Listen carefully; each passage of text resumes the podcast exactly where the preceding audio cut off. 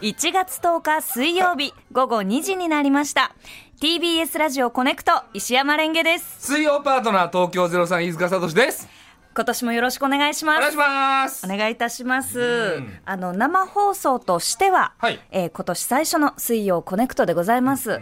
えー東京赤坂なんか曇ってますね、今日は。ちょっとどんよりそうですね。してますねええでもまあどんよりしてると湿度がうーん36%、そこまで高くもないですね。はいえ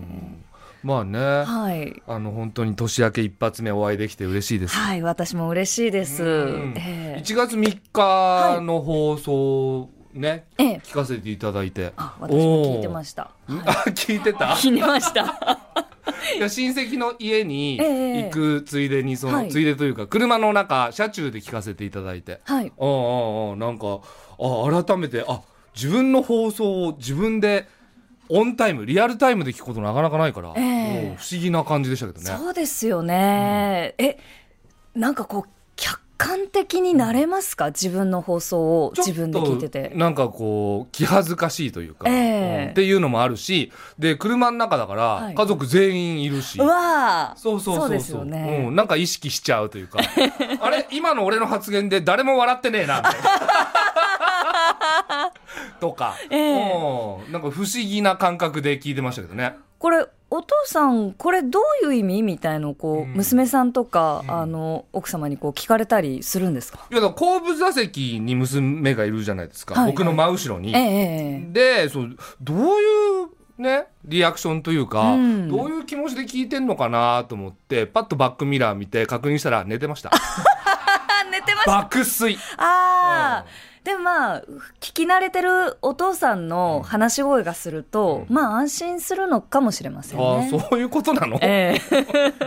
不思議な気持ちでしたでもなんかね、へうんええ普段から娘さんはコネクトは聞いてそいるんですうか聞いてるんですよ、へえうん結構だからレンゲさんのことも知ってるしいや嬉しいですねでこのオープニングの曲、はい鼻歌で歌うしええじゃあもうすっかりコネクトファミリーコネクトみファたミいリーですなよ、ええええありがとうございますコネクトさせていただいて うんでも4歳のはいお子さんが聞いてらっしゃるんだって思うと、うんうん本当にこう言葉を選ぼうと思いますよ ねなんか当たり前ですけど、んこのね始まってからずっとその誰でも聞ける、はいそのラジオ放送としてお送りしてきましたけど、まあなんとなく午後だし、ん子供はまあ学校休んだ日は聞くかもしれないけれど、うんまあ大体大人が聞いてるだろうなと思って、まあねうんいろんなことをこう言ってきたんですけ ど、そっかえー、確実にそのうちの4歳の娘は聞いてるっていうそうなんですこよの。現実を今突きつけられていやー、うわーこれ、お父さん、何々ってどういう意味とかこう聞かれちゃ った、あうんーどうしようって思ういやところそんなは。際どいトークもしてないでしょ別にしていないですかね。それお互い意識し始めたら何にも喋れないからねそうですね。ううーん。大丈夫ですよそこは大丈夫ですか今んとこそのあれってどういう意味とか聞かれたことないかああ、本当ですか、ら、うんじゃあちょっと、まあ、みんなが楽しく聞ける放送を。まあねうんい。や誰が聞いてるか本当わからないですよ本当ですよね。だからこの前ええ。あのこれレンゲさんには言ったかもしれないけどはい。ダチョウ倶楽部のリーダーあああのお父さんが、はいはいはいはあい。のコネクト聞いてくれてるってえいうえ。で「桃色歌合戦」ってね、はいあの年末のイベントに僕司会で出させていただいたんですけどそこにゲストでダチョウ倶楽部さんもいたんですよええ。で楽屋が一緒だったのあ、そうなんですか僕とダチョウさんの楽屋おーでその二人きりになった瞬間があったのでそのまあコネクトとは言ってなかったんですよその、はいはいはいはい。ダチョウの肥後さんがええ、あの、廊下で僕ね、あの、年末ちょっとお仕事させていただいた時に、立ち話で聞いたんで、ええラジオ聞いてるよ、面白いね、としか聞いてなかったんですよおーで、あれ俺、そのコネクトだとばっか思って、レンゲさんに伝えたけど、その後、俺もう一本ラジオやってんなって思って、そうですよね NHK でもそうなんですよやってますもんねそっちだったらどうしようってちょっと。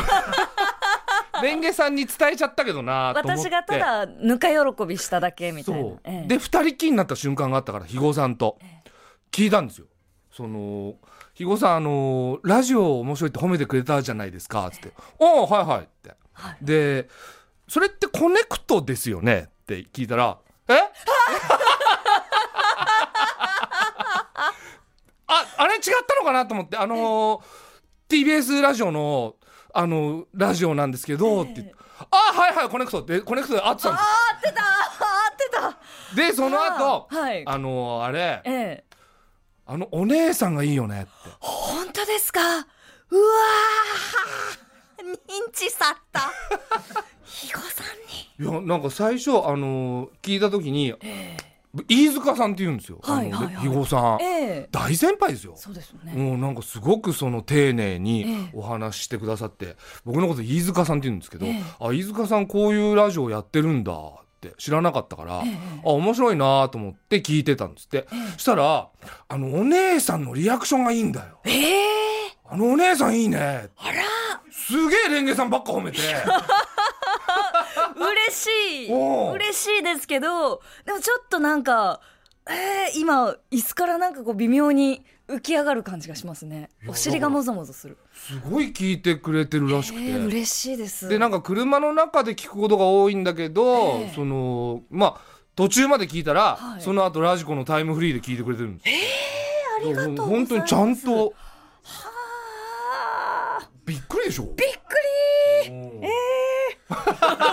今びっくりしたんですけどこの話嬉しいなと思って自分のあのイヤホンモニターモニターのイヤホンの音をちょっと上げ ました自分でなんで。話しながら何のためにいや嬉しいからこの頭のその奥の方まで響かせておこうと思って褒められたぞそういうとこが好きなのかな、ひごさ んは。あそうなんですかね。いや、本当嬉しかったんですよ い。や、嬉しいですね。うんいつかコネクトにもね、こう、ご一緒できるといいですね。いや本当あのダチョウさんとかは僕が学生時代から見てた方々なのではい。やっぱお会いすると緊張するしそうですようんその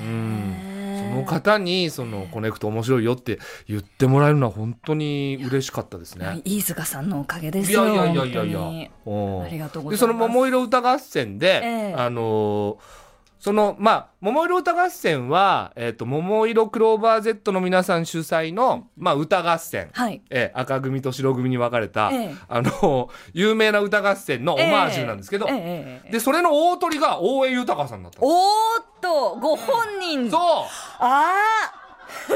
で本番前にちょちょこっとだけお話できて「でこんにちはまるまるです」で出てくれたじゃないですか、あ。はい。でその時のお礼もできてありがとうございますう。んでそうあのー意外にやっぱちょっと RG さんのモノマネのイメージが強すぎて もう本当にその食い入るようにちょっと失礼ながら大江さんのその目 をね覗き込むように見させていただいたんですけど、ええそこまで黒目大きくなかったですよそう。ですかあそううんなんですね。そうそうそう。えなんかねやっぱり私いや本当にこう失礼ながら、はい。大江さんは目が黒いっていうイメージがすごくやっぱり、うん RG さんのモノマ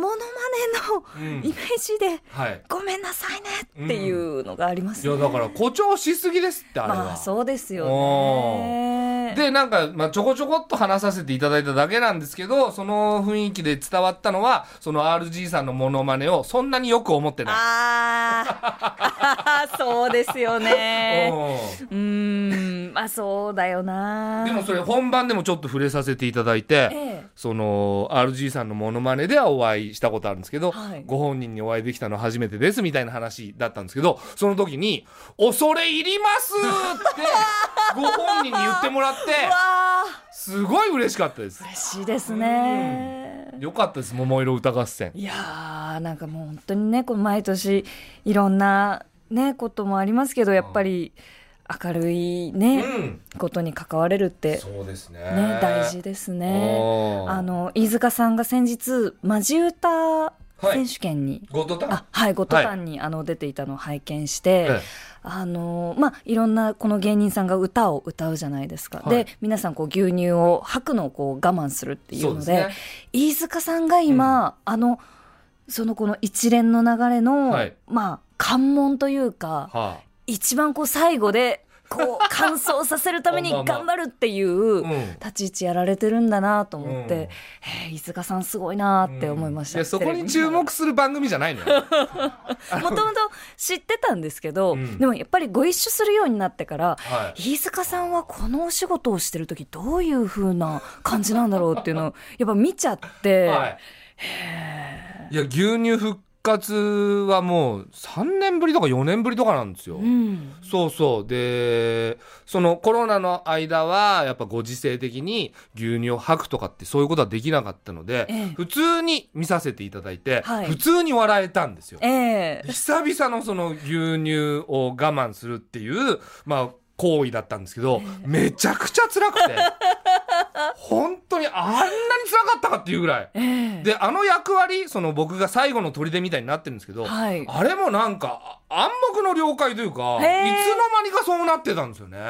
なんか台本にうん飯塚さんは最後まうでん吐かないとか書いてないんですね、うんああいうのは。なんかその決まってないです。ああもう十何年やってるから、ええその間にできたその暗黙の了解というか。もうあうんの呼吸で、まあそうですね僕が我慢するってみんな思い込んでるからあーそのバナナマンの設楽さんとか真っ先 に拍手いそうですね早いですね。ええや僕だって吐きたいんですよ吐きたいけど、 ええでもそのマジ歌シンガーの皆さんが一生懸命その作られた曲だし真面目に歌ってらっしゃるからええ全部聴かせたいじゃないですか、うんそういう一心で我慢してますけど、うんなんかもうあの曲こう何曲かこう演奏されてで、はいそのずっとこう我慢されて、まあ、あの最終的にその曲の最後で、あの飯塚さん牛乳をこう扇形にピュッとこう綺麗に吐かれるなと思ってあの吐きっていうのは、うんなんか練習されたんですそかこに注目する番組じゃないんだよだから そこどうでもいいんだよですごい綺麗ですね練習してないよあそうですか、うん、才能あんじゃないじゃん。才能あかないよ。 TBS